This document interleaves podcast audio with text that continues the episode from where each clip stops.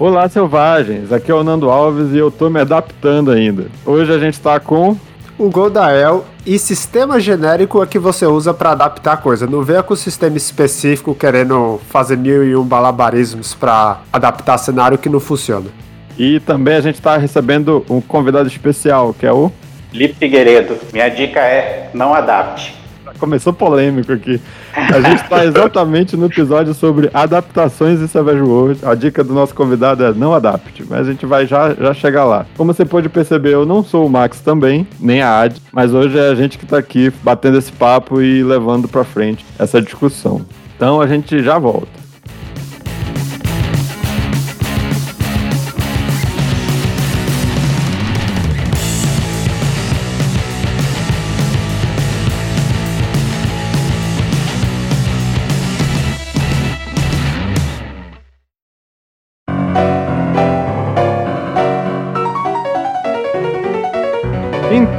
Agora eu fiquei curioso, né, Goldael? Felipe, como é que fica essa questão de não adaptar? Tentou falar um pouco aqui pra gente antes, a gente não deixou, porque a gente quer saber em primeira mão, junto com o nosso ouvinte, que dica é essa para um programa de adaptação?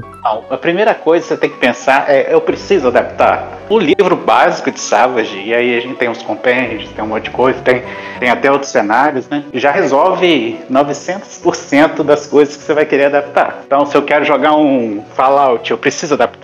Um monte de adaptação aí que eu fiz. Preciso adaptar? Não. Agora, se você quer jogar uma campanha longa, aí você quer dar o sabor do cenário, você quer aquela raça específica, quer aquela coisinha ali, aí sim, adapta. Eu acho que a primeira coisa que tem que pensar é se é necessário. Se não for, não adapte. Eu queria dar um passo antes de dar continuidade à discussão e definir o que é adaptar. Porque você falou não adapte, mas eu acho que na minha definição, mesmo que você não crie regras novas, mesmo que você não crie mecânicas novas, use só o que tem ah, sim. É uma adaptação, né? É, se você pega algo de outra mídia, por exemplo, Fallout, que é um videogame, e traz pro RPG, é de certa forma uma adaptação, na minha visão, claro. É por isso que eu quero que a gente defina aí, porque se você, pelo visto, você entende adaptar como criar novas coisas pro jogo também, né? É, no caso eu tô falando não adapte, é porque, porque assim, criar regras claramente vai ser necessário. Né? A não ser que você queira dar aquele feeling específico do cenário. Agora você vai jogar uma one shot, precisa fazer adaptação, ter o feeling do cenário e tal, ter todos os detalhes. Não precisa. Você pode pegar o básico do Savage e jogar com ele, entendeu? Entendi. É isso que eu tô falando. Sim, e eu concordo com isso.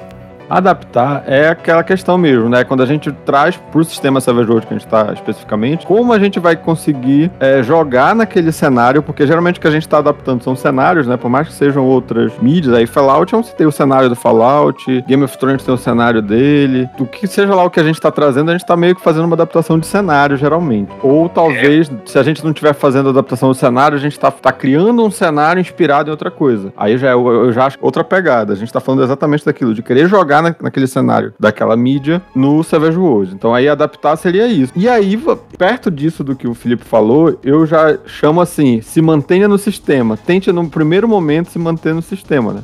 É, não, eu acho que tá rolando um, um, talvez um mal entendido aí. O não, o não adapt que eu digo é que você hum. não precisa trazer nada novo para dentro do jogo. Agora, eu acho que um programa que a gente tá, né, que vocês estão falando de adaptação, é o que a gente vai dar dica, eu acredito aqui durante o programa, de como adaptar mesmo. Então, como criar essas regras, como criar raças novas, como criar, sei lá, vantagens novas, mas nem sempre é necessário, entendeu? A primeira coisa que você tem que pensar é se é necessário fazer isso. Eu acho que a gente vai tratar meio tentando pegar as duas, as duas pegadas, né? Como a gente pode adaptar só organizando o sistema, vamos dizer, selecionando algumas coisas no sistema, né? Porque o sistema, ele, ele o, o livro Savage hoje, como ele é genérico, ele te dá muitas possibilidades. Então, não necessariamente você vai usar tudo. Então, realmente, se você vai adaptar é, é, algum cenário, você primeiramente você tem que fazer é pensar aquilo que serve pro teu cenário e aquilo que não serve.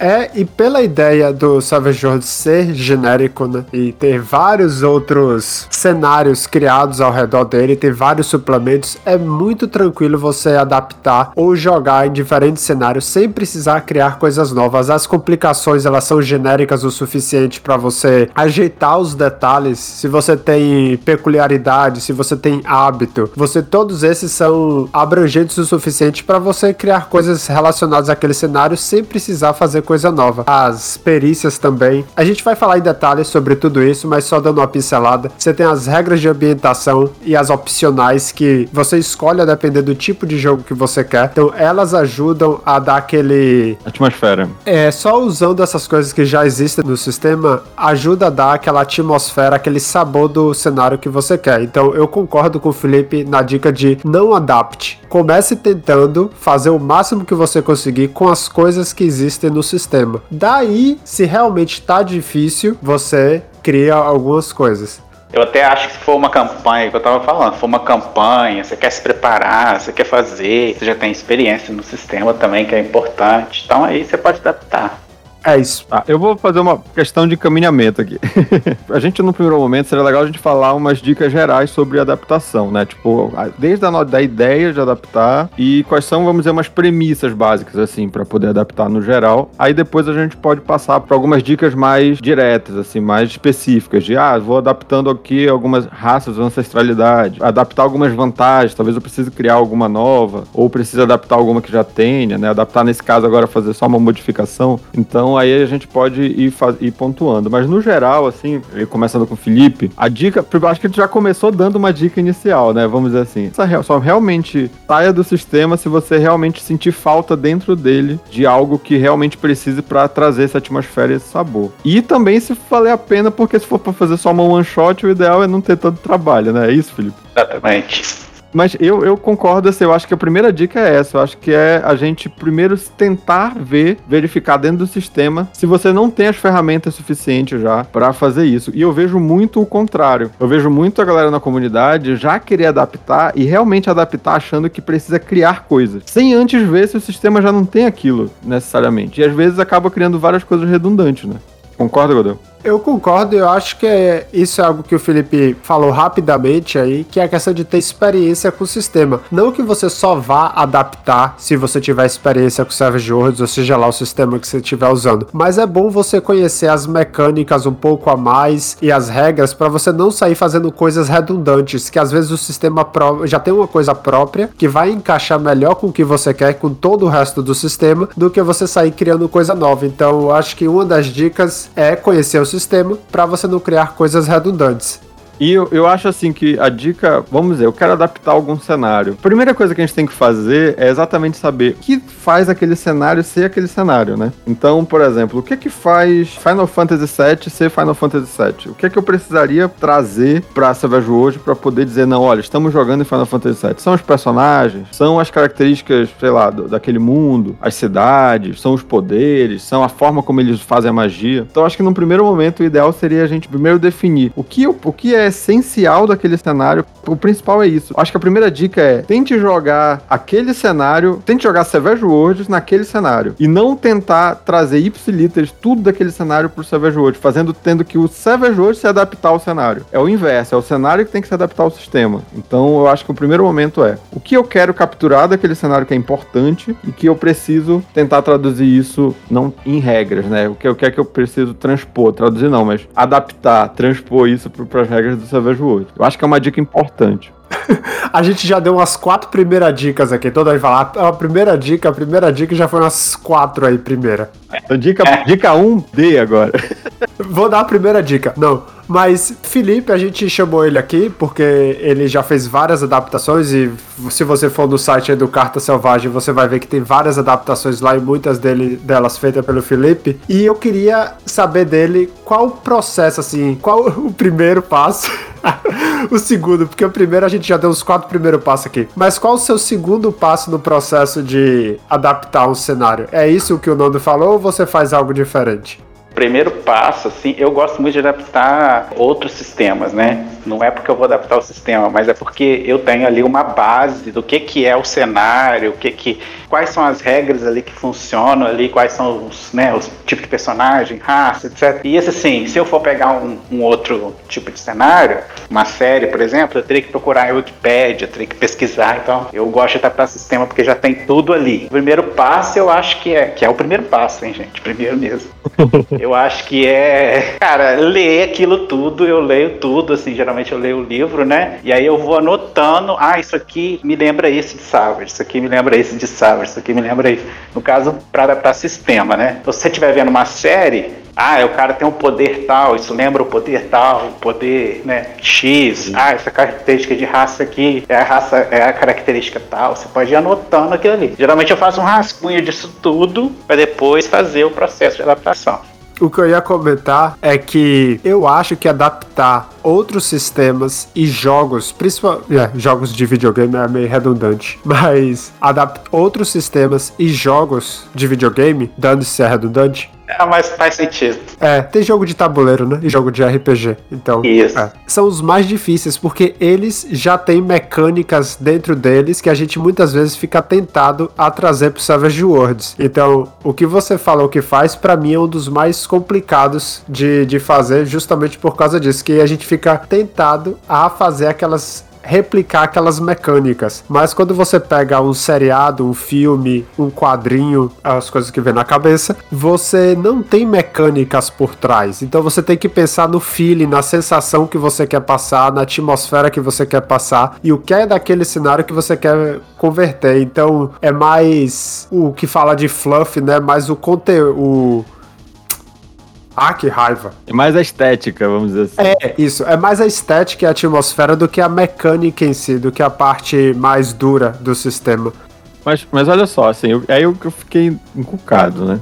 Eu já vi discussão, por exemplo, no grupo lá do, do WhatsApp da, da Retropunk, pessoal, ah, vou adaptar Pokémon. E aí a galera queria pegar os Pokémons, a ficha dos Pokémons do jogo e traduzir a quanto é de ataque, o quanto isso representa de agilidade. Então eu quero fazer uma, uma tabela. Tanto de, de, de, de 20 a 40 de ataque equivale a 20 a tanto de agilidade. E aí meio que tentando realmente fazer um paralelo entre aquela mecânica toda daquele jogo com a mecânica do Savage Worlds. Eu, particularmente, eu não gosto de partir daí. Eu acho mais interessante, por exemplo, adaptar o cenário de Pokémon, que é mais isso que tá falando, é mais a estética, é mais a, a, a atmosfera, do que adaptar a mecânica dos bichos. Então, e isso para videogame eu, eu, também acho que é mais interessante adaptar de novo o cenário do que a mecânica. Então, por exemplo, Final Fantasy, ah, tem a mecânica do Limit Break lá, que é quanto mais porrada tu, tu leva, mais tu enche uma barra lá e depois tu pode soltar um golpe especial. Eu realmente preciso trazer isso pro jogo, tipo, pro Savage Worlds, isso é essencial. Tipo, talvez seja essencial pra franquia de jogos de videogame, mas é essencial para eu me sentir no cenário de Final Fantasy, por exemplo. Se você acha que precisa trazer a mecânica do Limit Break, você pode pensar em alguma coisa que, que tem a ver. Tipo, Coringa sair no Savage Worlds é meio Limit Break, se você for parar pra pensar. Pois é, mas, mas será que o Limit Break é tão essencial a ponto de eu precisar adaptar ele? Eu ah, não, é não, não, não. E outra coisa que você falou também de importante, que o exemplo do Pokémon é muito bom, porque uma coisa que é você adaptar e tem o problema do que você vai usar também. Você imagina adaptar, sei lá quantos Pokémons existem. Você vai usar todos aqueles Pokémons, além do trabalho que vai dar para adaptar cada um. Então, assim, você pode fazer muito bem uma mecânica ali que você possa, o próprio jogador, criar o Pokémon dele, ou, aquele, ou ele replicar algum Pokémon que existe e fazer um monstrinho lá, seguindo as regras do jogo mesmo que já tem, né? Não precisa inventar nada, não precisa inventar. Fala que tem X pontos ali, divide os pontos nos monstrinhos, então assim, já resolve o problema e você não precisa ficar criando uma lista extensa, né? É, eu acho que nesse caso, ao invés de, de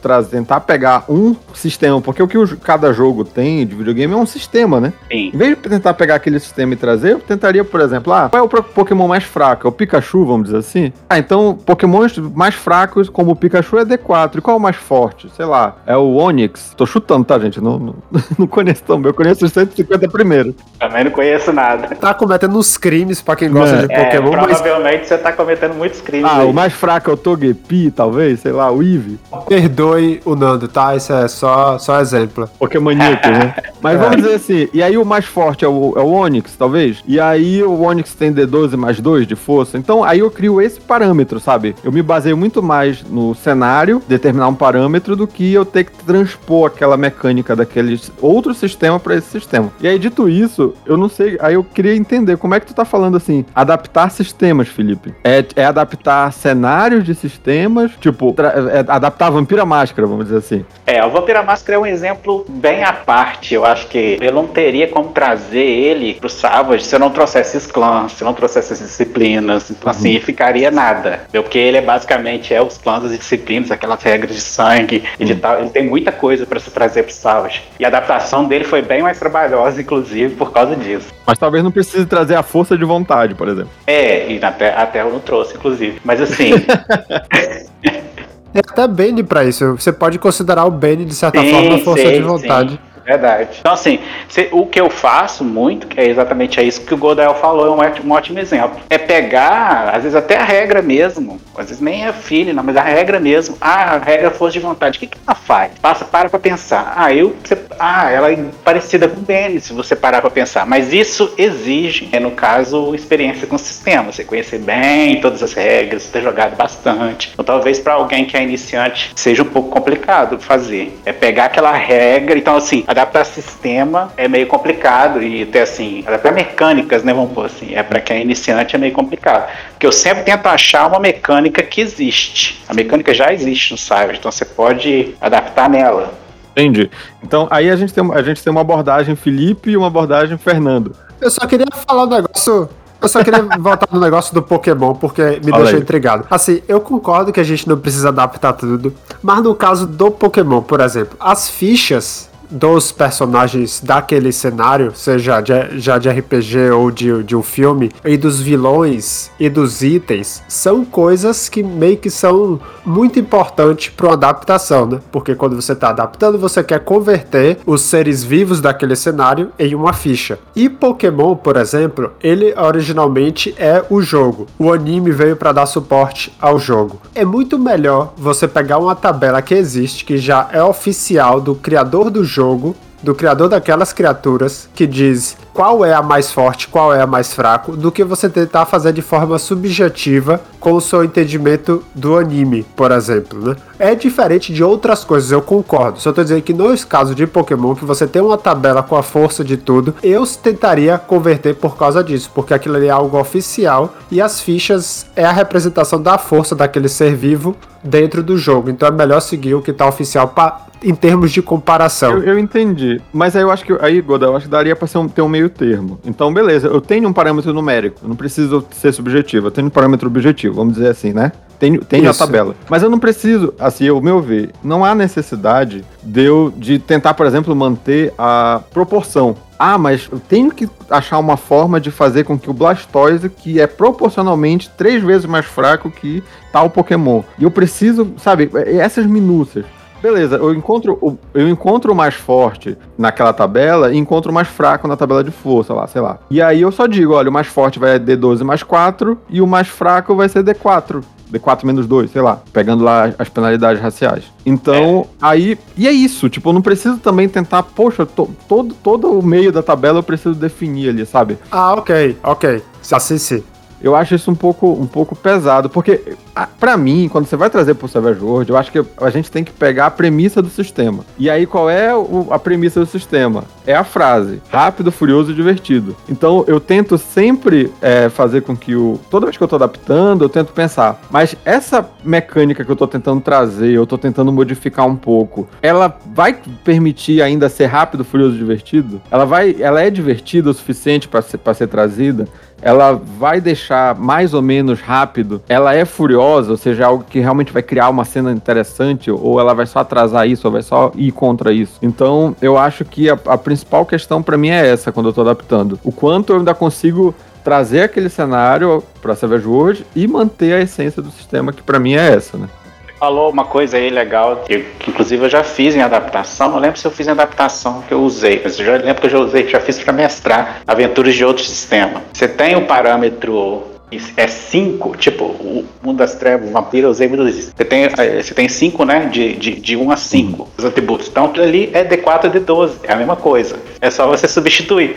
Então, você pode pegar o mais alto, antes de colocar um valor, o menor colocar um valor baixo, e aí fazer a sua própria tabelinha, porque é só você olhar ali, ah, esse aqui tá, tá, no, tá no meio aqui, tá mais ou menos esse aqui, então é, é D6, esse aqui tá mais ou menos assim, é D8. E aí vai. Você, fez uma, você faz uma tabelinha simples primeiro e adapta tudo. No caso, o Pokémon daria para fazer isso. Sim, mas como o Nono falou, você se apegar muito aos detalhes, né? Você ter esse nível Sim. maior de conversão, e eu concordo com isso. Porque não vai ficar perfeito também, né? Não vai ficar é. exatamente o que acontece, porque o dado explode, acaba a história toda, enfim.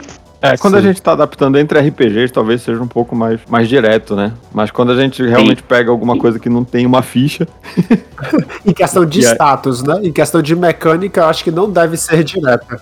Sim, mas aí você pode pegar, ah, o cara, por exemplo, você tá adaptar um filme, o cara é muito forte, aí você vai lá e põe a força alta. Isso aí dá pra. Ah, o cara tem é musculoso, você vê que ele faz coisa, aí então põe hum. a vantagem musculoso. E você vai vendo, vendo as coisas que existem e colocando dentro do sistema. Né? Você não precisa, ah, eu preciso criar uma vantagem para ele porque ele é super forte, porque ele quebra a parede. Não precisa. Nesse, nesse ponto. Fazer adaptar a ficha, né? É. É, eu tô falando de tudo, no caso, no geral. Na ficha e no, né, no cenário em si. Nessa questão de adaptando status, eu tô tentando fazer adaptação de, de LoL, né, de League of Legends, na verdade de Runeterra, porque Runeterra que é o cenário, LoL é o jogo. E um grande problema é que o jogo é equilibrado, todos os personagens têm o mesmo nível de poder, teoricamente. Depende, se na época que lança o personagem ele não é equilibrado. Não, mas a, a na, no mundo ideal, a Riot tenta fazer com que eles sejam balanceados. Porém, no cenário é totalmente diferente. Você tem Sim. personagens que são deuses, que criam mundos, e outros que é uma pessoa com arco e flecha. Então, é difícil fazer essa comparação e você tem que manter exatamente isso que a gente está conversando em mente. Eu tô adaptando o cenário. Vingadores. é, eu tô adaptando o cenário, logo tem que ver qual é mais forte, que é que eles são capazes que não são, e não me apegar muito aos detalhes e querer converter todas as mecânicas. É, eu acho que para adaptar ficha, personagem diretamente, eu acho que. Eu, eu aí eu já, minha dica já é. Se tu tem uma ficha em outro lugar, é mais fácil, né? Pra, ah, vou, vou fazer adaptação de, de, Game of Thrones. Aí já tem o sistema do Game of Thrones lá que tem a ficha de todo mundo. Mas se não tiver, eu acho que a parada mesmo é tentar trazer o que é essencial daquele personagem, né? Do que tu pegar realmente cada detalhe. Então, ah, quem é a. a, a vamos adaptar aí a do Runeterra, né? Quem é a Ashe? Ah, ela é uma líder de um, de um povo, né, que vive no, no, na parte gelada ali, como é. Freyord. É, Freyord, é. E aí ela vive em Freyord e tal, e ela tem um arco de gelo de gelo puro que chama, né? Alguma coisa assim. Gelo verdadeiro. Enfim, então, tipo, pegar o que que, que, que realmente vai fazer quem tá jogando, identificar aquela personagem como a personagem Ash. E não, ao invés de pegar cada detalhezinho e tal do histórico dela, eu acho que aí a gente tira, aí a gente pega, já sai um pouco de deixar realmente rápido e furioso, sabe? Acaba ficando muito simulacionista. Então eu já prefiro mais trazer aquilo que é essencial também quando eu tô adaptando o personagem, né? Do que trazer cada minuto, senão a gente fica maluco. A menos que tenha muito tempo sobrando aí. É, se tiver muito tempo sobrando, até que dá. Né? Até que dá. Mas eu acho assim, pra gente poder fechar, pra poder a gente começar a falar um pouco com, com exemplos, eu acho que vai ficar mais interessante, né?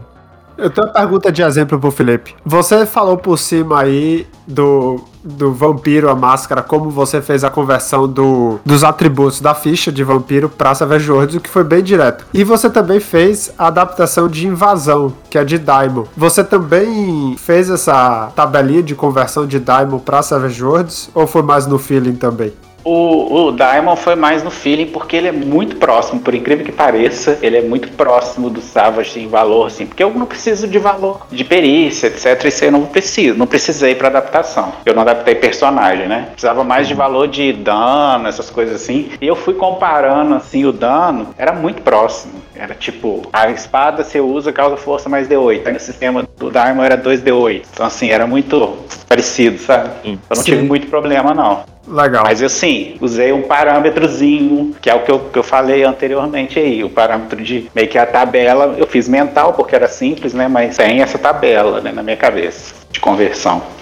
Nessa hora de converter entre sistemas, converter entre sistemas é mais a gente pegar os adjetivos dos atributos, né? Porque a gente sabe, por exemplo, lá no, no mundo das trevas, tu tem o, o, de 1 a 5, mas eles têm adjetivos também, então, para cada atributo. 1 é, é, muito fraco e 5 é alterofilista olímpico. Então, tipo, tem esses. E aí a gente vai pro Savage World também tem. Então aí a gente consegue pegar essa proporção, né? E fica bem, fica bem simples fazer, fazer essa tabelinha, assim, quando é sistema, né? Então, bora, bora para a próxima, que a gente já vai falando sobre algumas outras dicas mais específicas, já com exemplos de adaptações que a gente já tenha feito, principalmente. Tá, qual é a próxima parte? Então, olha só, acho que a primeira pergunta que eu queria fazer pro Felipe é, Felipe, já que, olha, já deu exemplo. A primeira? Não perguntou nenhuma até agora, é a primeira que você... primeira pergunta desse bloco. Tá, vou voltar. Então, voltando. então, voltando deixa, nesse deixa, bloco. Deixa errado, é mais legal. Tá bom. É nesse bloco, gente, que isso. Tá, nesse bloco, Felipe, a primeira pergunta que eu te faço, já que, que o Godel já trouxe, ele, ele já fez uma ficha corrida tua, né? Ele acompanha o seu trabalho de, de perto. E ele já disse, ele adaptou Invasão, Vampiro, eu cheguei, acho que eu cheguei a ver essa, uma adaptação de Mundo das Trevas, alguma coisa do tipo. A Invasão eu gosto muito, é um cenário que eu gosto muito, curtia bastante, inclusive joguei ele em 3DT, em Diamond também. E quais foram as outras adaptações que você já fez? Olha, eu não vou lembrar não, mas faço o Godel lembrar. É, se ele pesquisou aí. É Starfinder, que eu fiz há pouco tempo. Uh, Game of Thrones. Olha lá, Game of Thrones, essa eu quero ver. Sim, eu fiz usando o sistema original. Eu peguei, não peguei hum. série, porque é aquele problema que eu falo, pra ter um parâmetro para seguir, sabe? Pra mim é mais fácil. Deixa eu ver. Não lembro mais nenhuma, não. Com certeza tem mais. E o Godael, já, já adaptou alguma coisa, Godael? Eu. Não. Já adaptou comigo, Godel. A gente fez a adaptação do Star Wars, Godel. Foi, fez a adaptação do Star Wars. Eu tô aqui só de ousado. Minhas dicas só tem base teórica, não tem base prática nenhuma, tá, Ovid? Não, eu não coloquei teu nome lá que nem trabalho de escola, não. Tu participou ativamente nessa, nessa adaptação de Star Wars que a gente lançou lá no episódio 52. Mas minha defesa, pra eu não adaptar, eu vou me defender. Tem muito cenário bacana em Savage Worlds. Então, às vezes, é tipo, vou me dar o trabalho de adaptar ou eu vou usar um que já existe ali que é legal, que eu também quero jogar, né? Então eu uhum. geralmente vou pro que já é legal, eu quero jogar, vou testar. Mas agora eu estou no trabalho de adaptar Runeterra. Porque saiu a série do Netflix agora, que é sensacional. Eles fizeram um RPG pra DD, mas que já tiraram do DD Beyond. Então eu tô um pouco hypado para fazer adaptação de LoL. Depois, quando eu for falar disso, eu acho que LoL é muito, muito bom pra fazer pra Savage Worlds. Assim. É muito, encaixa muito bem. Somente da série, né? Arcane lá. Sim. Que, que, apresenta a cidade que é tecnológica e tal. E apesar do Felipe não lembrar de muitas que ele, tradu que ele adaptou, no site do Carta Selvagem tem bastante. Tipo, Sim. tem vários se você for lá. Tem de Tormenta, tem de ne Nebula, Nebula, não sei, Numenera, Claymore, que é o anime lá que o povo é demônio, caça-demônio e tal. The Last of Us. Então, se você. Eu não posso atestar pela qualidade. É por sua conta e risco. É, por sua conta e risco. O Felipe pode falar um pouco mais da qualidade aí, porque são feitas por várias pessoas diferentes, né? Então, a gente, eu não tenho como dizer se o Felipe quiser dizer, mas tem lá para você servir de inspiração, ver como é que faz. Como diversas pessoas, além de nós três, né? Porque uhum. aqui são apenas três visões, como diversas outras pessoas adaptam os cenários. Verdade.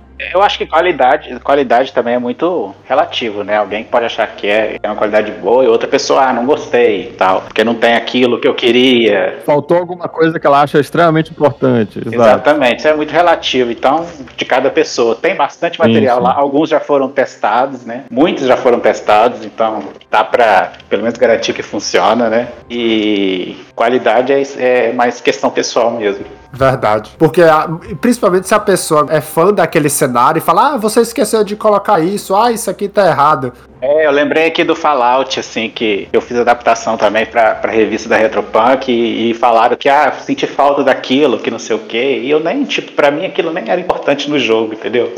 É muito especial. Pois é, eu acho que é isso que é importante deixar claro na adaptação. Eu acho que como até como uma nota de design, vamos dizer assim. O que você, o que, o que você quis trazer, sabe? Porque não dá pra trazer. Se você for trazer tudo, você vai criar um sistema novo. É, exatamente. Basicamente, né? Então eu acho que não é necessário. Eu vou dar um exemplo que a gente, eu tô adaptando é, Matrix, apesar de ter algumas adaptações aí. Ó, que massa. Principalmente na gringa. O que é que tem por trás? Eu vou falar rapidamente o que é que tem por trás dessa, dessa ideia. E a gente adaptou também o Star Wars, né? Que a gente lançou, que na verdade a gente adaptou só o Jedi praticamente, pra Savage hoje. Que a gente até tem que fazer uma revisão, que eu acho que tem algumas coisas lá que dá pra melhorar. Mas, por exemplo, Matrix, o que é que eu pensei? Eu falei, pô, o que, o que é que eu quero trazer? Eu acho que o que é essencial no Matrix são pessoas fazendo ações, quebrando as regras, vamos dizer assim, da realidade e lutando contra as máquinas, no mundo que é de, de computação gráfica. Então, como é que eu poderia fazer essa, essa adaptação? E aí, a primeira premissa era, o que é que eu tenho no sistema? O que é que eu posso buscar lá, né? Por exemplo, para emular a questão da quebra de limites, quebra de limites da realidade. A primeira opção mais direta é o compêndio de supers. No final das contas, aqueles caras são super, são super humanos, têm poderes capazes de pular alto, de quebrar paredes com soco, de desviar de balas, isso nada mais é do que pô, superpoderes, que com alguma característica, né? Então aí eu fui atrás do compêndio de supers, por exemplo, e ver o que é que eu tinha lá que eu poderia emular o que é as cenas que tem no filme. E eu vi, principalmente com o compêndio novo, que tem muita coisa lá que eu acho que, que, que é suficiente, por exemplo. Só que outra coisa que eu acho que é fundamental no Matrix é a questão da quebra dos limites do próprio sistema, vamos dizer assim. E eu tenho no Savage World algo que me permita roubar, vamos dizer assim, né? Pelar, sair, que é normal, comum no, no sistema, tem a própria Benny. É isso, né? É quando é a nossa forma que a gente tem de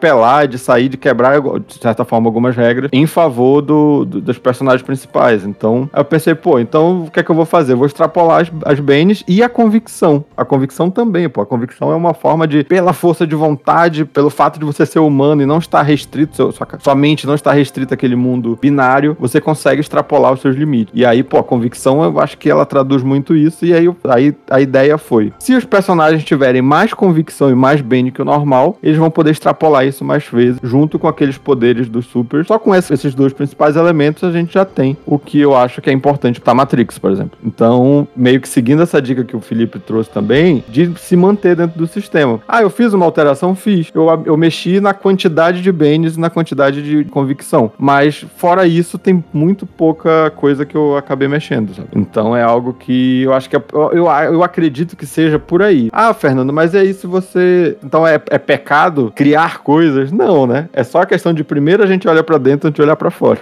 É, e até se for criar, algo, criar alguma coisa também, cria alguma coisa usando alguma coisa que existe, né? Alguma coisa que você já sabe que funciona. Então, assim, puxa alguma coisa que já existe e tenta adaptar para o que você quer. O próprio criador de, mun- de mundos dá essa dica, né? Aquele livro. Sim. Que ele fala, se você quer criar uma. Aí a gente poderia dizer, criar uma vantagem, vê se já não tem uma vantagem parecida e tu só faz mexer nela. Então a gente até falou no episódio passado que não tem nenhuma vantagem que te permita ser o, o as da cavalaria, por exemplo. Não permita tu proteger a tua montaria. Pega a vantagem as, que é só pra veículo, e adapta pra cavalaria. Pronto, já resolve. Então aí a gente fazendo essas malevolências no. É mais interessante do que achar que precisa criar do zero. Se mudar o nome de uma vantagem aqui ali, né? Então, É. já acho que o Felipe quer complementar alguma coisa ao que o Nando falou. Não, não. É, eu acho que a gente pode partir para uma dica mais prática, que a gente já tá passou da metade do episódio. A gente poderia falar, por exemplo, raças que, principalmente em mundos não modernos, Matrix, por exemplo, é, É, não tive esse problema.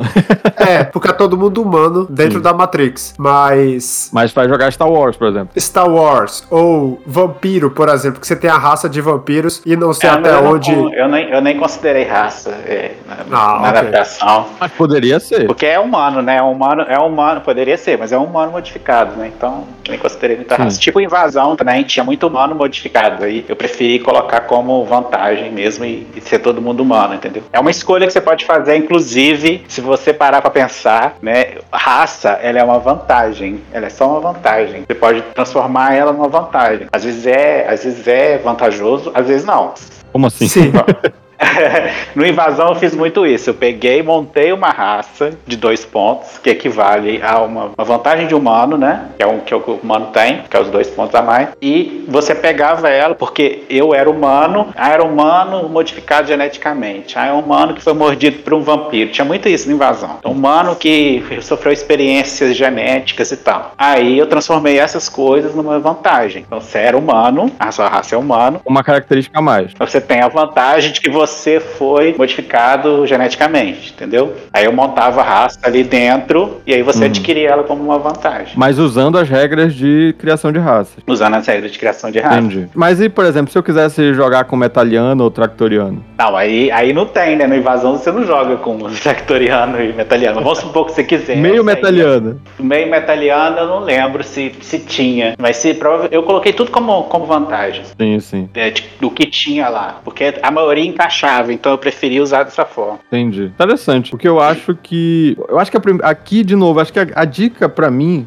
a Masterchef, menos é mais, né? A ideia de que a- eu não gosto da raça definir o arquétipo. Isso eu já fiz uma discussão, inclusive no, no Discord aqui do nosso servidor. Ah, veio uma discussão. Eu não gosto, por exemplo, Pathfinder, as raças elas acabam direcionando um pouco mais os arquétipos. Porque é, elas têm mais pontos e tal. Então, por exemplo, ah, fazer um, um guerreiro anão é muito mais interessante, por exemplo, do que fazer um guerreiro elfo. Porque o elfo perde resistência. Então é um pouco mais complicado fazer um guerreiro ali. Então eu acho que, pra minha raça, quando você tá adaptando raça, de novo, é aquela história. O essencial pra trazer aquele gostinho só. Porque pra minha raça, ou a ancestralidade, né, que a gente tá mudando essas, essas nomenclaturas, ela deveria ser só um gostinho. E, e o personagem ser definido pelo arquétipo e pela construção, pelos outros pontos, não pelos pontos da raça. Então, por exemplo, me incomoda muito jogar a Cursed, porque cada raça tem um bilhão de características positivas e negativas pra poder no final dar aquele mais dois. Então, isso é outra coisa que, que, que eu acho que a gente que tu não precisa seguir. Eu acho que tem muitos cenários, inclusive no Savage Worlds, que já tá mudando, né? É, eu acho que no, no caso do Accursed é a proposta do cenário. A proposta do cenário é essa: as raças são praticamente classes, né? Vamos supor assim, se classes de personagens no, no Pathfinder, né?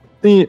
Ma- Mas eu acho que eles não precisavam ter se mantido no mais dois. Eu acho que eles podiam ter feito raças logo mais Ah, poderosas, sim, mais quatro, É, isso já mudou, já mudou. pra evitar ter um bando de características negativas só pra equilibrar, sabe? Porque aí fica Exato. muito pesado, eu acho. É, eu acho que a primeira coisa é definir o número inicial que você quer. Você quer uma raça Sim. mais forte? Faz mais quatro. Quer raça mais fraca? Faz mais dois. Quer raças muito fortes? Faz mais seis, talvez. Ou faz até menos dois, se você quiser. Você quer fazer as raças todas fracas, né? É um Sim. mestre mal pra caramba, quer deixar todo mundo ferrado? Faz menos dois. É, eu acho que o principal aí é você fazer esse, esse- essa pontuação, definir. Eu acho que à medida que você vai fazendo, você vai chegar num valor, né? Porque você vai, você vai adaptando cada uma. Pegar característica que eu faço muito é tipo, ah, esses jogos que tem, alguns têm características, né? Cara, a raça é assim, assada, aí tem coisa mecânica do jogo que não dá pra adaptar. Muitas não dão pra adaptar. Então assim, e geralmente, por exemplo, é, Starfinder, por exemplo, tem muitas características diferentes e a maioria não tem complicação, porque essas raças você pega lá não tem complicação nenhuma. Então o que, que você faz? O que eu faço muito? Eu leio o BG, né, das raças, a história das raças, e ah, eles são assim, geralmente são assados, e eu vou acrescentando, pegando aquelas complicações para poder fechar a conta, né? Que se, se você colocar tudo aquilo, não vai fechar a conta. Porque complicações é uma mecânica muito característica de Savage Worlds. Claro que outros, outros sistemas têm, mas a maioria, principalmente D20, não tem complicações. Uhum. E aí acaba que são coisas que é só narrativo. Só que no Savage Worlds você tem como fazer mecânicas pra isso. E aí é o que o Felipe falou, é você ir no background, na história daquela raça e ver se tem alguma coisa que você pode puxar ali pra fazer de complicação e equilibrar os pontos. Eu acho que o Savage World ele já traz esses dois exemplos, legal que a Suede trouxe isso, né? Nele mesmo já diz: olha, se você quiser criar coisas mais poderosas, aí eles dão os exemplos dos anjos lá, né? Do meio anjo e tal. Isso eu achei bem legal. Eu acho que o próprio Savage World já faz isso. Por exemplo, o elfo do Savage World, você tem uma agilidade mais alta e uma visão no escuro, equilibrado ali com uma questão de que eles não são muito bons com tecnologia. Eu acho que esse é o maior exemplo do que eu simplesmente ter que. Ah, não, mas é porque eles também são longevos, é porque eles também são arqueiros, é porque eles também são. Então eu acho que essas coisas, pra mim, o que define o elfo? Ah, ele é mais gracioso, e ele enxerga no escuro, tem a orelha pontuda. Pra mim é isso. Eu, eu acho que é esse o exemplo que eu gosto de pegar. Então, ah, eu vou trazer o Draconato. Eu preciso realmente trazer todas as características dele? Não, pra mim o Draconato é um cara que é, é um personagem que geralmente é mais forte e tem uma baforada. Se você não falasse da baforada, tem um amigo meu que ia ficar muito nervoso. Que Pois ele só, é, pois é. só gosta do Draconato por causa da, Agora, agora precisa trazer as outras nuances? Precisa de Sim. fato trazer? Não necessariamente. Aí eu acho que já poderia fazer como o, o próprio Felipe tá fazendo. Pega, cria depois umas vantagens raciais lá e, e bola pra frente, sabe? Ou é, adapta algumas é, vantagens só pra aquela raça e que, que fica É, legal. algumas coisas muito poderosas que não encaixam, também dá pra encaixar como vantagem racial. Uma outra coisa adicional aí. E a outra coisa que também, para a criação de raças, você pode usar raças existentes do próprio Sword ou de outros cenários como base, né? Pra você ver. Sim. Porque às vezes você já tem outros cenários que tem raças parecidas e ao invés de criar tudo do zero, você pode dar uma olhada e ver como é que aquele cenário criou aquilo. Se não tiver alguma característica no livro, por exemplo, ah, tem uma coisa aqui que não, você olhou todas, não tem. Pega uma coisa parecida, e às vezes você mudando uma linha ali, uma, uma perícia que é uma coisa, é, muda pra outra e pronto, e, e- e adapta, entendeu? Nem tudo você vai conseguir encontrar, às vezes, é um- às vezes nem é da lista, às vezes é um poder que vai encaixar mais. Então você pode colocar lá o antecedente arcano, que agora tem, né? Você coloca Sim, como da, antecedente arcano da raça, e aí já, como o caso da baforada, a própria baforada, né, seria. E aí já fechou a conta e pronto. Ou até um superpoder lá do compêndio de superpoderes, como a característica racial. também. Aí já, já complica um bocadinho, né? Já complica um bocadinho, que pode desbalancear o caso, né? Mas. Não, não, mas dá, mas o próprio livro te, te indica como usar superpoderes, né? Assim, se não tiver a característica racial e, e- mas tiver no compêndio de superpoderes, é possível trazer aquilo como ca- característica racial. Não, e é isso. Eu acho que pra fechar essa questão de raça, só me lembra o companheiro nosso da, do, do meu grupo que foi adaptar o WoW, né, o World of Warcraft, e queria adaptar até a habilidade do humano de se libertar de amarras. Que tu aperta F pra sair, alguma coisa assim. Ele queria É. trazer todas as características da, da raça do, do WoW pro Savage World. Eu falei, não, mano. Não que não possa, né? Não que não possa, mas não é recomendado. Eu só prefiro não, sabe? É. Porque senão vai ficar uma lista gigante também, né? Que é aquilo que você não Sim. gosta, né? Exato, tipo, por exemplo, eu tô nesse impasse com Runeterra. Os Yordles, eles têm uma habilidade chamada Glamour, que essencialmente é porque eles são de outro, outra dimensão e tudo mais, eles são. A aparência deles pode ser assustadora para humanos. Então cada humano enxerga eles de uma forma diferente. O, o Hamendinga é um Yordo? É, o Hamending é um. Sério? Ele é assustador? Ele parece um bicho de pelúcia, pô. Mas essa é a forma que é o glamour dele em efeito ali. Mas ele sempre parece assustador, eu não entendi. Eu não conheço. É porque Nando falou que esse Yordle ele não é assustador, mas é exatamente porque o glamour dele está em efeito ali. Então ele. Ele tem tipo uma ofuscação, assim. Exato, é como se fosse uma ilusão da aparência dele. É, eu pensei muito em ilusão. Seria uma E ilusão. assim, você não precisa criar uma mecânica pra isso. Você só diz, é só você não botar a complicação que ele é assustador, ou forasteiro, ou feio. É só não colocar isso. Você só diz que eles não têm essa aparência por causa do glamour e acabou. É, agora, se ele, se ele for, se ele usar isso durante o jogo, né? Vou usar essa mecânica, vamos supor. Eu não sei, se- eu não sei como é que funciona isso aí. Se eles viram um bicho de repente. Não, não. Tipo, tem forma, forma verdadeira, não tem nada disso. Cara, eu nunca ouvi falar nisso. Pra mim, eles eram só bichinho fofinho. Né? É. Esse é um bichinho fofinho pra você não se assustar. Não, então não Caramba. tem necessidade. Se não tem. é, se não, muita, muito importante, se não tem efeito em jogo, não tem por que mexer. Exato. Entendeu? Se não Exato. tem efeito em jogo, não tem por que se preocupar. Então, então vamos, vamos pra vantagem, que eu acho que me, me surgiu também, vantagem e complicações, que me surgiu uma, uma questão que eu já, falei também, mas é, vai nesse ponto aí também. Então vamos lá, vantagem, gente. Qual, qual é a dica que a gente tem pra adaptar adaptações que precisem. Que a gente perceba que, olha, tem que ter. Tem, isso aqui tem que ser traduzido como vantagem. Como é que a gente faz? Não adapte. É, não adapta.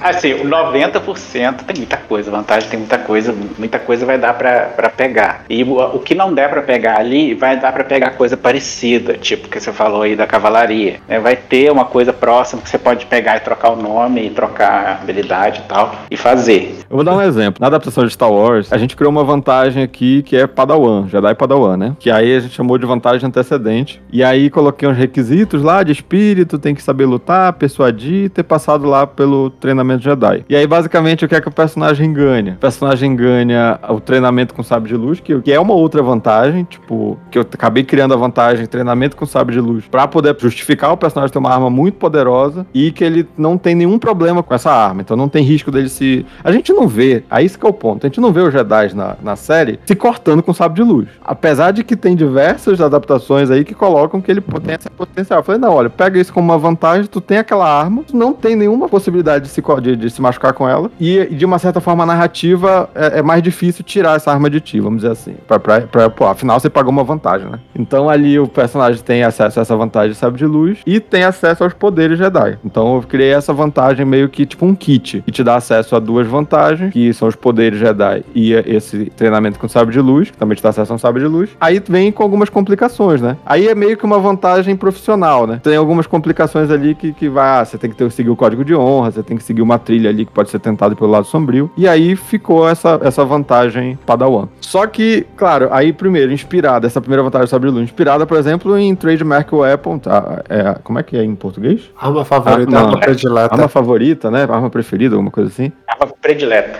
Arma predileta. Então, inspirado meio que em arma predileta, e o outro aqui num antecedente arcano. Então, aí equilibrado com algumas complicações. Então, meio que isso. Apesar de ser uma vantagem, na verdade é um kit com várias vantagens ali e complicações. A verdade é essa, senão é que você não vai criar, não, né, não crie vantagens. Mas é pegar coisas que basear, né, quando você vai, porque não existe um manual para você criar vantagens Savage, né, igual existe de raça, por exemplo. Então pega uma que já existe e vai pensar em cima dela, para você evitar chegar lá e falar assim, ah, eu usando essa arma aqui tenho mais oito. Essa é a vantagem. Tem, sabe que isso não vai equilibrar em nada. Então pega uma É. coisa que existe, que já está equilibrada, que já funciona e adapta para o que você quer. Acho que Isso. a criação de vantagem vai muito em cima disso. E vai muito também da atmosfera, não é pra falar feeling, né? Da atmosfera do cenário que você quer passar.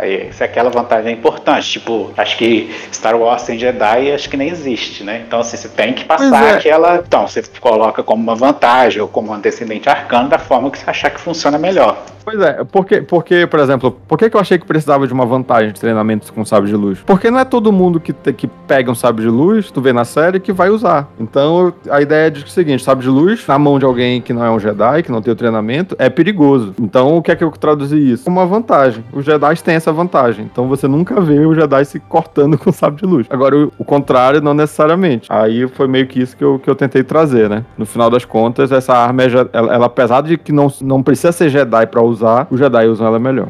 É, eu acho que assim, as vantagens são elas que dão. que definem meio que os arquétipos daquele cenário que você tá Sim. querendo adaptar. Junto com as perícias, né? Junto com as perícias. Mas, primeiramente, assim, as vantagens. Porque as perícias são bem gerais e todo mundo pode ter ladinagem D6, mas o ladrão é aquele que tem a vantagem ladrão porque tem uns bônus a mais. Então, Hum. pense nos arquétipos, igual o Nando falou aí, do Jedi, do Padawan, de Star Wars. Pense nos arquétipos que tem naquele cenário. Olhe as vantagens que existem, vê se com elas você consegue fazer o que você Sim. quer. Se não, o meu conselho seria olhar os compêndios e outros cenários, se você tiver acesso, pra ver se ele já tem. Se não, aí você pega um que já existe, muda as palavras, como de novo o exemplo da cavalaria armada aí. Você pega o AIS e coloca AIS montado e acabou. É uma perícia Sim. nova. É uma vantagem nova. E se ainda assim, mudando as palavras não der, o que eu faço às vezes pra saber é comparar com outras vantagens pra saber se tá equilibrado e usar o compêndio de supers com a pontuação de lá pra fazer coisas além do normal. Vantagens geralmente custam dois pontos. Então, se você pega, por exemplo, Equivale, né? A dois pontos. ali. equivale a dois pontos. Então, o Savage Worlds ele é muito bem balanceado, que se você pegar a tabela de habilidades raciais e você pegar a tabela de supers e as vantagens também, elas são bem equilibradas. Mas nesse novo Supers isso tá explícito. Tá Eles fizeram baseado nisso. Tanto que a super vantagem no compêndio de supers custa dois pontos. Dois pontos, exato. E, inclusive eles falaram, esse Super está adaptado com a pontuação nova de criação de raça. Isso. Então você olha lá, você quer um personagem que andar pela, pela parede é um ponto. Mas tem o poder já também. Você tá falando outra coisa que tem.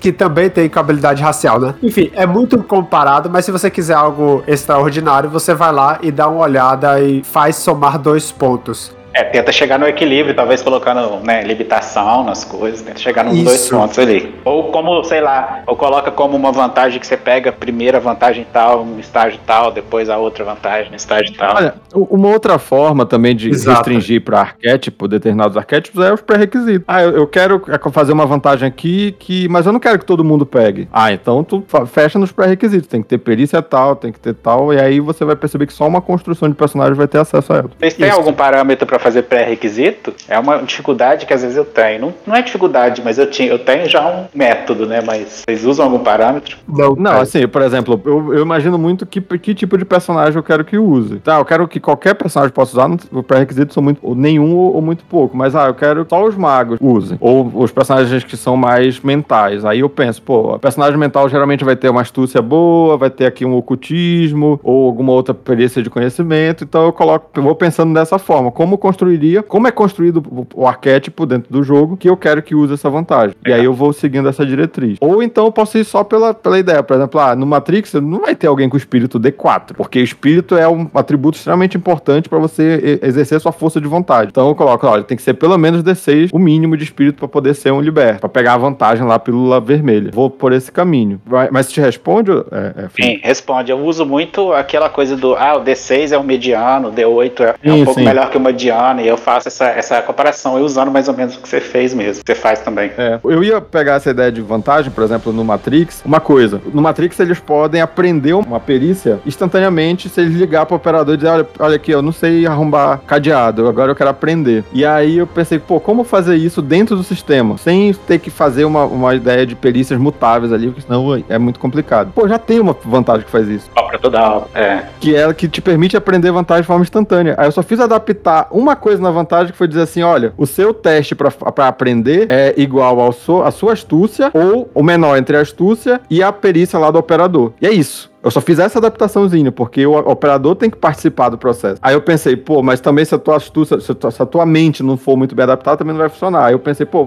para ser rápido, não precisar fazer duas rolagens, é o menor entre a tua astúcia e aquilo e a vantagem do operador lá, a perícia do operador lá de hacker, por exemplo. E aí fiz essa modificação, mudei o nome e pronto, tá lá. Todo mundo tem acesso. É, outra coisa importante de falar também é que uma vantagem que você criar para um cenário e ela não vai servir para todos, né? Tipo, é, ela serve para aquele cenário e tal assim, não tenta misturar um com o outro que não vai dar certo, né? Vai tirar o, a ideia da, da proposta central. Aleatoriamente pode ser que dê, né? Mas geralmente é, não vai sim, dar. geralmente não vai, vai, vai, não vai combinar, né? Assim, falando de complicações, que eu acho que eu até falei aqui no, em algum episódio, que é, ah, vou adaptar um personagem, tem que aquilo que o Godel falou, tem uma complicação específica lá. O Yord, ah, tem uma. Ele é assustador. Mas se não aparece aquilo que o Felipe falou, não aparece no jogo, não é uma complicação. Se não te traz nenhuma vantagem, nenhuma complicação, não vai ser uma vantagem ou alguma complicação, vai ser só uma característica. É, então, um exemplo que eu gosto de pegar, ah, vou adaptar o Demolidor. O Demolidor é cego. Mas ele é cego em regras? Em regras ele não é cego. Em regras ele não tem a, a complicação cego. Ele vai ter ali talvez uma peculiaridade, não enxerga cores. É, eu acho que não enxerga, né? Ele não enxerga. A peculiaridade dele é que ele não enxerga. Que de resto ele faz tudo. Em que horas isso vai atrapalhar? Pô, se ele tiver que identificar o, o vilão por uma foto, ele não vai conseguir. É isso. É. Exato. Mas na prática ele não tem a, a complicação. É, tem que ver muito o efeito cego. em jogo, né? Daquilo. Sim, sim. Esse efeito em jogo é esse. Então não precisa ser, né? Inventar, reinventar a roda. Fazer aquilo, né, colocar aquelas coisas. Eu já, eu já lembro dessa história do cego aí, que teve, teve algum jogador aí no grupo que queria fazer o cego, que matia igual o Demolidor, e ele queria ter a vantagem cego. Explicação cego, né? É, a complicação. Inclusive dá uma vantagem. Sim. pois é, mas aí, mano, se, se, é, é, que nem a história da complicação gordo, que o cara queria ter a complicação gordo, mas ele vivia transformado em outras coisas. É. Não ah, foi, então, o personagem é. é gordo, mano. Desculpa, ele é, é. gordo, mas não, não é. complica, então não adianta. Exato. Isso serve para jogador também. Não pega complicação que não tem efeito de jogo. Exato. E eu acho que segue a mesma dica das vantagens, né? Você, tipo, olha o que é, tem. Exato. E Sim, principalmente, é. muitas são bem genéricas a ponto de você poder fazer várias coisas com ela. A peculiaridade e hábito são duas que, assim, é bem flexível. Crie com moderação. Agora tem mais algumas também. Tem uns guiados, voto, segredo, que dá para encaixar em bastante coisa. Isso, verdade. Exatamente. Eu acho que complicação é menos necessária de se criar novas do que vantagens. É, por exemplo, se eu quiser é, emular a complicação lá do Cypher do Matrix, que ele, ele era viciado em. Ele, ele queria voltar pra Matrix. Nada mais é do que um vício em. É hábito. Em realidade virtual. Isso. É um hábito, é. Poderia ser isso e tal. Como o próprio Felipe falou, né? Algum guiado aí, ele tem um objetivo. E é isso. Vai, vai. É, e, e, a, e a, quando você vai criar é exatamente a mesma coisa. O mesmo processo de. Ah, eu quero quero um arquétipo específico de personagem que tem, nesse, que tem existe nesse cenário. Então, eu vou criar uma complicação. Se eu não achar, né, no livro, vamos supor que eu não achei de jeito nenhum. E aí cria alguma coisa ali. E acho que a, a regra da, da, complicação é se ela te afeta quase o tempo todo, ela é maior. Se ela te afeta raramente, ela é menor. E aí fecha. Que a complicação Exato. acho bem fácil de fazer, assim, se for o caso, né? Agora, só um paralelo entre complicação e, ra e raças, ancestralidade, enfim. Eu acho complicado. Às vezes o pessoal fala, ah, eu quero criar uma raça. Aí cria uma raça cheia de coisa, aí pega um monte de complicação só interpretativa. Eu não, não curto muito isso. Se eu faço uma raça que tem um bom poder combativo, eu gosto de pegar complicações que também fazem alguma diferença mecânica. Porque as complicações. O, o Savage World, a complicação ela não é feita realmente para ser caxias e ficar cobrando. Ela é feita mais para dar um sabor, essas complicações mais interpretativas, do que realmente ser algo que vai ficar no teu pé. Eu acho também que, no caso de adaptação, você já tem meio que um, um guia para fazer. Então, é, já, já segue aquele guia ali, né, que é talvez a história da raça, alguma coisa específica da raça que tem descritivo ali, ou mesmo do, do, que você viu, né, de alguma característica que você viu, e aí segue. Geralmente, quando a mídia, as mídias em geral, tem esse equilíbrio também, né, que a gente geralmente equilibra com alguma coisa. Acho que perícias é bem importante a gente comentar, é. porque perícia, para mim, é algo que a gente geralmente ignora quando tá fazendo adaptação e que tem um peso gigante naquele cenário, a depender de como você usa. Por exemplo, se você tá no, no cenário que vai ter bastante corrida, que tá todo mundo dirigindo e pilotando o tempo todo, talvez você queira criar sub-perícias para dirigir, para poder dar aquele gostinho a mais, já que é algo tão específico do cenário. Se você tá criando um cenário que é só arena e combate o tempo inteiro, talvez você queira destrinchar, lutar um pouco também para dar essa diferenciação, já que é aquilo que vai ser mais usado naquele cenário. Mas precisa, mas talvez precise criar novas perícias é. ou só usar a... usar a regra de especialização. Mas não use, gente, ele é horrível. Desculpa, tchau. Eu odeio essa regra. Eu acho que depende, eu acho que depende do propósito do cenário, novamente. Não, não, eu concordo é. que às vezes tem que usar, sim, às vezes tem que usar, mas assim, eu acho que ela na prática eu não gosto dela em jogo, entendeu? É. Já tive experiências com ela e eu não gosto muito. Eu acho que, assim como as vantagens, acho que você tem que primeiro fazer uma seleção das perícias que são válidas no seu cenário, né? E aí, depois de fazer essa seleção, você precisa ver se realmente ela tem perícias suficientes para dar aquele, aquela atmosfera, como o Godel falou. Eu acho, por exemplo, um, um, cenário de luta, todo mundo luta. Street Fighter da vida. Será que só uma perícia lutar é suficiente? Será que talvez não precisasse ter uma outra perícia? Sei lá, uma. Como. como se, acho que se o... todo mundo luta um estilo de luta diferente, aí eu acho que não precisa. Agora, se eu sei karatê e jiu-jitsu e isso faz diferença no jogo, eu karatê do jiu-jitsu, aí sim. Mas é aquela mesma questão, se faz diferença no jogo, sim. Exato. Aí cria. Exato. Mas eu acho que no Suede agora, principalmente, eu acho raro a necessidade de criar uma perícia. Porque ele. ele eu acho que é mais fácil atribuir, atribuir papéis para perícias existentes já. Isso, porque já tem tanta e já, já estão englobadas todas as coisas ali que eu acho é difícil. Eu acho que as que mais vai é as perícias de conhecimento, porque tem certas coisas específicas de cenário que você pode criar conhecimento para aquela coisa em si, né? Que não é comum de todos os cenários. Essas são as que eu vejo mais frequentes sendo criadas. Ou substituir, né? Tipo, usar uma, por exemplo, ocultismo no cenário de fantasia medieval se tornaria, sei lá, conhecimento arcano, né? Sim. Alguma coisa assim. Seria só, só mudar o nome ali. Ou trazer funções. Então, por exemplo, ah, eu preciso realmente de uma. Eu quero diferenciar uma perícia ali de mentir. Muita gente fala disso, né? Persuasão, tá? Inclui mentira, inclui diplomacia, inclui tudo. Mas se eu quiser ter. E se eu pudesse usar performance para mentir também? Você poderia ser interessante num, num cenário do Game of Thrones. Eu quero fazer um personagem focado ali em mentira e enganação. Ah, então vou, o narrador poderia permitir que usasse performance também para mentir. E aí eu acho que seria uma, uma possibilidade de tu usar outras, outras perícias com outras funcionalidades. Mas, por exemplo, tem duas perícias que me incomodam, que são separadas. Eu acho que elas não precisavam ser separadas. Eu só não sei que nome eu daria para elas juntas, que para mim é. As perícias no Savage Road são extremamente abrangentes, e essas duas são muito específicas, que é intimidar e provocar. Antes elas tinham um porquê de existir separado, hoje em dia não vejo necessidade. Eu acho elas diferentes, sim, mas eu acho que ela ficou meio como resquício, né, ainda da, da edição anterior. Eu acho que ela. É, elas cumprem o mesmo papel, tipo, tu tá mexendo com a cabeça do, do é, Não resistem muito tempo, não. Eu acho que ficou como resquício mesmo. Funcionam também, porque elas têm vantagens específicas para cada uma delas, né? E até complicação intimidação, intimidar tem. Então, assim, funciona ainda. Mas eu acho que é preciso atribuir mais Mas coisas. eu acho que com o tempo eles, eles devem remover, sim. Mas, Por exemplo, é, por exemplo, em Game of Thrones, intimidar, talvez provocar, fosse uma perícia mais sociais ali, que tem mais, mais funções, por exemplo. Sim. E talvez precisasse dividir persuasão em Game of Thrones em mais de uma, por exemplo. Talvez usar a regra de especialização, né? Você tem persuasão mentir, persuasão convencer, persuasão seduzir. Sim. E aí não vai. use a regra de especialização. É. Ai, meu Deus do céu. Mas aí, e também combine e exclua as que não fazem sentido, né? Hackear não faz sentido no medieval, por Isso. exemplo. E Eu, eu antes já excluía nadar e escalar, eu transformava em atletismo. Antes da Suede. É, Muita gente já fazia isso, né, inclusive. Sim, é, eu sei. Cenários já faziam também. Vários cenários já faziam, né? Realmente não fazia sentido. Muito específico. E para as regras de ambientação? Eu acho que a regra de ambientação é o supra-sumo da adaptação. né?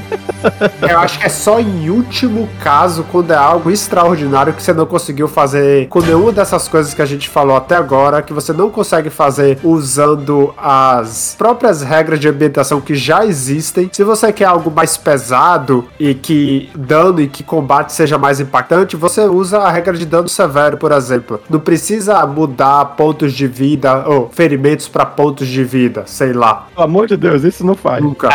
Joga outra nada. coisa. Arruma outro sistema se for fazer isso.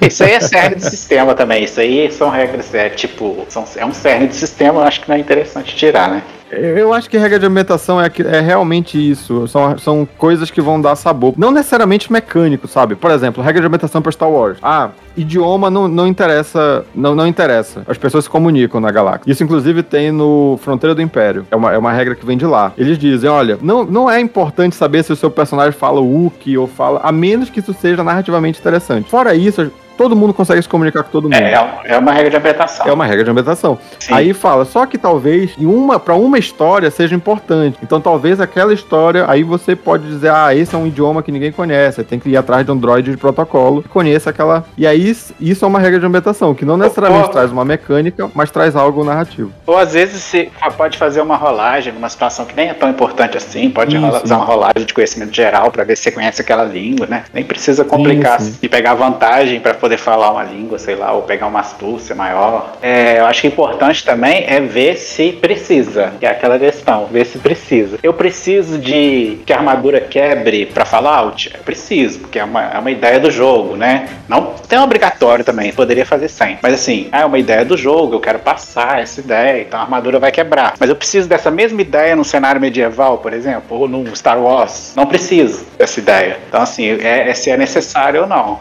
Outro exemplo talvez seja regra de status, por exemplo, que tem no, no Reapers, inclusive, né? Que é uma regra de ambientação. Pra Game of Thrones talvez seja importante aquela regra. Sim, é, acho bem importante. Então aí, aí no Matrix, talvez tenha que ter alguma regra de ambientação pra como os personagens saem ou entram da Matrix. Eu acho que aí daria pra se para pegar essas regras gerais do cenário e transformar em regras de ambientação, né? De como as coisas funcionam. Pra criar, dá pra pegar de outros cenários também que você conhece, já Isso. que existe, lá tem. E aí você adapta a regra de. que você falou aí agora que eu esqueci o nome, do Reapers. Status. De status, ah, ela funciona pra, sei lá. Cyberpunk. Não, não, eu digo assim, de usar a mesma regra pra fazer outra coisa. Tô tentando pensar numa Ah, ideia aqui. sim.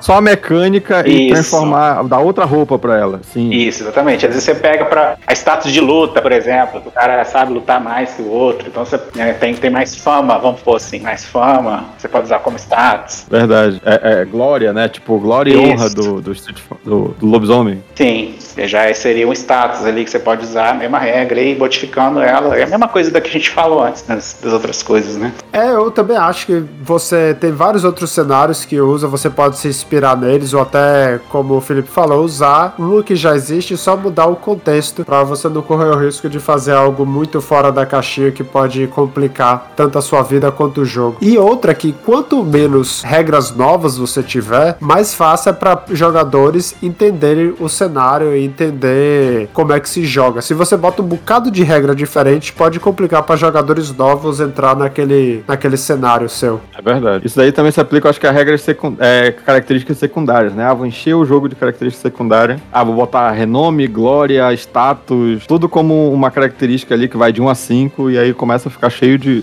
ficha enorme. Talvez precise repensar, né? Eu acho que é aquela história, pensando Savage World como rápido, furioso, divertido, menos é mais no final das contas. Sim.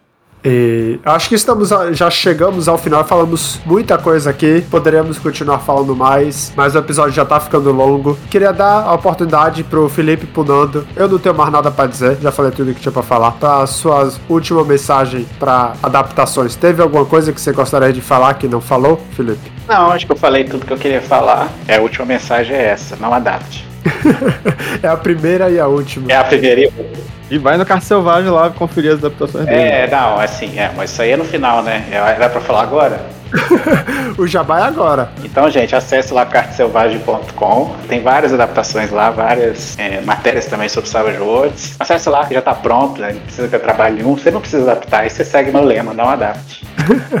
é, é, outra, né? Veja se já existe uma adaptação, porque se já tiver. Já tá pronto. Exato. Exato, é verdade. E quando for lançado, dá uma olhada também no Reino Mágico, né, Felipe? Reino Mágico debaixo da cama, gente, tá saindo do forno ainda, tá, tá, tá devagar, mas tá indo. E tá, tá, tá andando, eu posso dizer isso. Eu não posso dizer muita coisa, né? Eu sei o que, que eu posso dizer, mas tá andando. Segredo industrial. É.